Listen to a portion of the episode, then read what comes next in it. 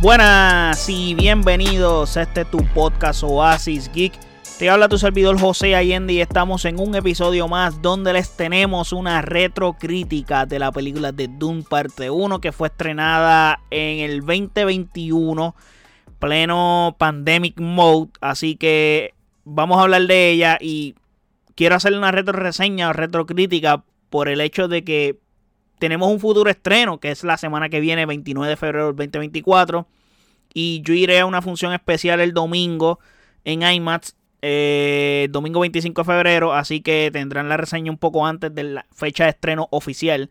Así que eso es bueno. Vamos a hablar de ella debido a eso mismo. Pero antes, recuerden suscribirse a este canal, darle a la campanita, darle like a este video si te gusta el contenido, seguirnos en nuestras redes sociales como ASICXPR, Facebook, X e Instagram y de igual forma puedes pasar a nuestro website oasisxpr.com donde están todos nuestros episodios y todas las plataformas donde habita este podcast. Ahora bien, película dirigida por el gran Denis Villeneuve eh, que adapta una obra maestra de la ciencia ficción por Frank Herbert del 1965 y desde ese entonces esto ha sido influencia monumental en el género del sci-fi.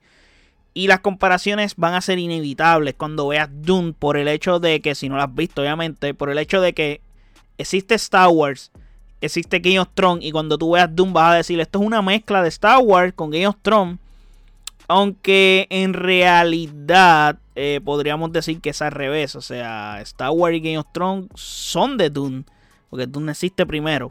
Pero nada, eh, Dune no es tan popular como Star Wars y Game of Thrones. So, la teórica va a ser la incorrecta. Ahora, el trabajo del director en esta película es impecable realmente. O sea, captura brillantemente la esencia y la complejidad de esta historia. La trama se desarrolla de manera magistral, estableciendo los fundamentos de la intrincada política y las tensiones en el universo de Dune. Y los personajes están hábilmente representados. O sea, porque tengo que decir, las actuaciones de Timothy Chalamet y Rebecca Ferguson son majestuosas en esta película. Y visualmente esta película se ve impresionante cinematográficamente hablando. Y la película tiene paisajes desérticos vastos y magníficos. Capturan la esencia de Arrakis.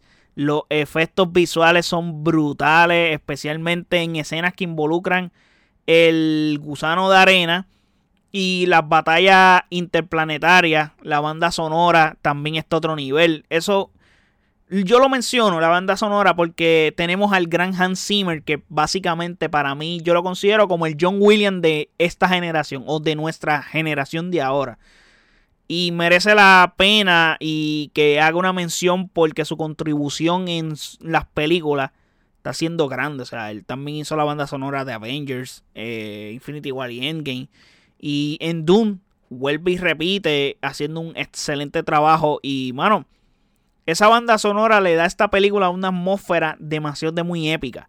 Y súmale que esta película arrasó en los Oscars, en las nominaciones y los premios. Eh, de 10 nominaciones ganó 6 Oscars. es una aberración. Y para mí en el 2021 fue la mejor película que yo vi. Y yo espero que la próxima película sea igual o mejor que esta Doom parte 1, ya yo lo mencioné, es la película número uno más esperada por mí de este año. El año pasado también lo era y obviamente no la pude ver porque no, no se lanzó, se atrasó un par de meses. Así que nada, peliculón Doom parte 1, realmente, o sea, si no la han visto, deben de verla y por favor no vayan a ver la 2 sin ver esta primera parte. Creo que es una adaptación impresionante que honra el legado de la obra original de Frank Herbert y mientras que ofrece una experiencia cinematográfica única. Su mezcla de política, religión y elementos sci-fi la convierte en una película verdaderamente inolvidable y para mí es una obra maestra de la ciencia ficción, definitivamente.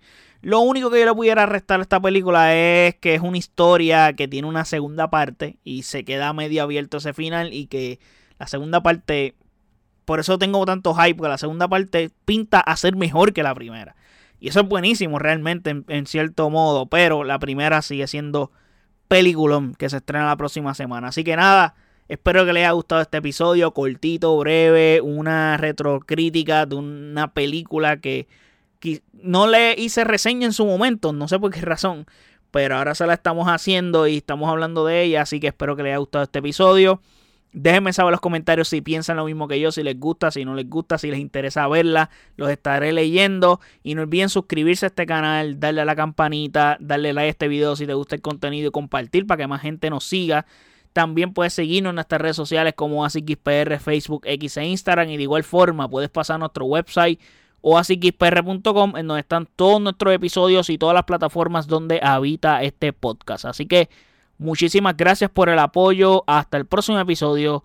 Chequeamos. Bye.